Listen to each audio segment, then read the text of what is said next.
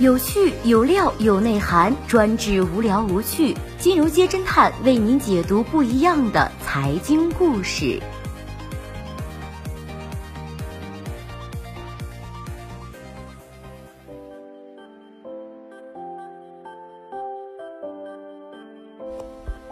最新关注到的是，业主花式维权，稀有宝马豪车挂标语，仅有中年男卧底发布会。二零一九年八月二十六号，龙湖集团在香港举行了业绩发布会，董事长吴亚军携 CEO 邵明晓以及 CFO 赵毅现身。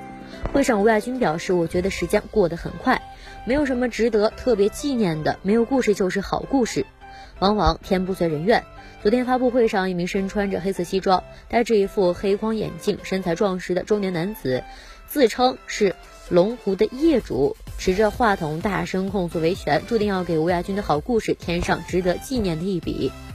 根据公开信息显示，该男子扮作记者混入了会场，不仅上前和龙湖三位高层递交了请愿书，而且在记者会中获得了发问机会，大声的控诉长沙龙湖楼盘质量。他称自己出席实属无奈，并且质问管理层是否知道龙湖在长沙已经成为了维权的代名词。龙湖在长沙的所有项目都在维权，无一例外。他还在维权中的更多问题，其新风系统的进气口和燃气出气口只有五十公分。维权过程中，龙湖还请来了黑社会打手攻击业主。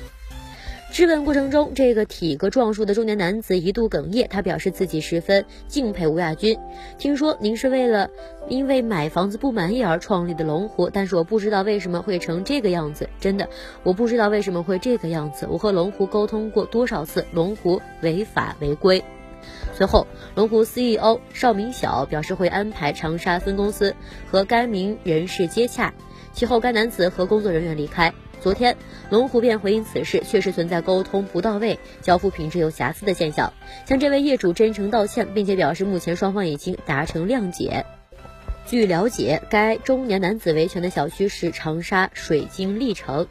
长沙水晶丽城位于长沙市岳麓区阅兵新城板块。二零一七年二月份，龙湖以三点一亿亿元拿下了该地建成小区。搜狐焦点显示，该楼盘早已售空。今年五月份，该项目爆发了大面积维权，业主们联合向有关部门递交了举报材料，称项目违规搭售精装房、拆除样板间。此后，业主和龙湖方面分别于五月三十一号和六月十号进行了多次磋商，双方没有达成一致。六月十三号，部分业主穿着统一在小区周边拉起了横幅。根据长沙当地媒体报道，现场爆发冲突，有不明人士和业主抢夺横幅，最后。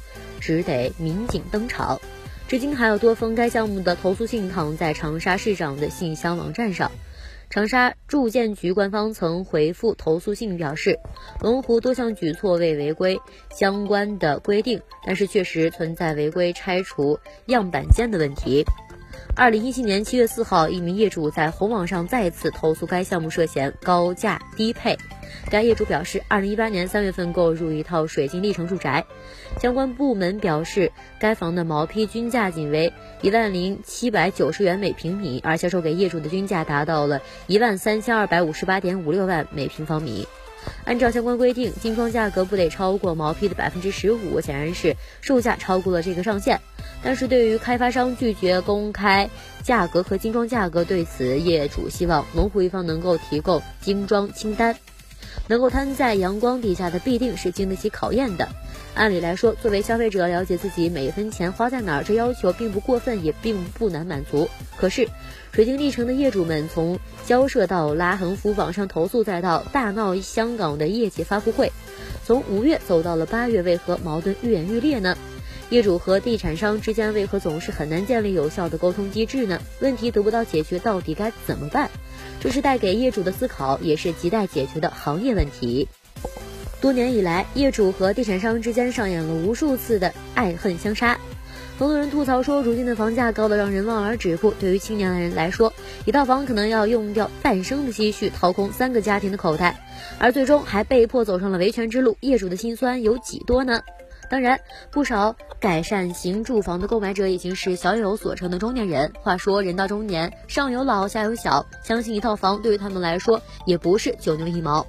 再回看视频中的中年男子，穿着体面，谈吐不俗，还不得不远途跋涉的去维权，令人唏嘘。业主维权不止龙湖一家，业主们打出的维权方式也是花样百出：拉条幅、占领售楼部、书写请愿书、律师起诉，甚至是产生暴力冲突，这都是轻松平常的。二零一四年，一大波豪车涌上武汉武昌区中北路，车尾挂着“叉叉欺诈”等标语，其中有数十辆的路虎，也不乏保时捷、宝马等等。豪车云集，迅速引来了吃瓜群众的围观。原来他们是武汉一个高端豪宅小区的业主。该小区住宅的最低价也在四百万元以上，因为外墙剥落和电梯井积水问题屡屡得不到解决，业主们愤而走上街头要求维权。看来，甭管有钱没钱，对于正当要求维权起来也是都不容易。佛祖保佑，退房退房，你见过拜佛维权的吗？二零一五年六月份，无锡市区的一个小区项目因为地下车库渗水、精装修缩水配套等问题，遭遇了二期业主拒收。双方在多次的交涉无果的情况之下，业主们跑到了无锡灵山大佛的脚底下维权，上演了一出拜佛维权，希望在人多的地方让更多人知道项目的真实情况。不过啊，要说最无奈的维权，非青岛的业主们莫属。二零一九年六月十号，青岛某小区业主在维权无果的情况之下，爬上了楼顶，引发了诸多关注。不为别的，只因为户型太过奇葩，客厅开天窗。室内没有电线，厨房没有管道，钱都花了，你就给我住这个吗？君不见多少业主为了维权憔悴了容颜，维权无奈路远且艰，还望开发商们和业主建立良好的沟通渠道，公允的解决机制，理智和平的解决问题。在这儿，侦探君也给业主们提个醒：维权要注意方式方法，可以向相关的部门投诉和反映，比如说房管局、住建局、市场监督局等等，还可以咨询律师，或者是选择第三方平台曝光等等，既可以保护自己，也可以得到和开发商平等对话的机会。不过，正常维权支持，过度维权可就不好了。此前，四川阆中市一小区业主因为要不要收停车费和开发商闹起来。开发商拥有小区地下停车场的所有权，要求缴纳停车费使用，而部分业主认为停车场属于公共的区域，拒绝交费，强行使用。业主多次的要求免费开放停车场，还因为风水问题要求改建楼盘大门，引发了双方冲突，最终通过民警才得到了解决。买房不易，维权艰难，各路小主们在买房的时候一定要擦亮眼睛。有遇到过什么特别的维权故事吗？可以在下方留言，侦探君帮你检言献策。好的，以上就是本期节目的所有内容，谢谢收听，咱们明天再见。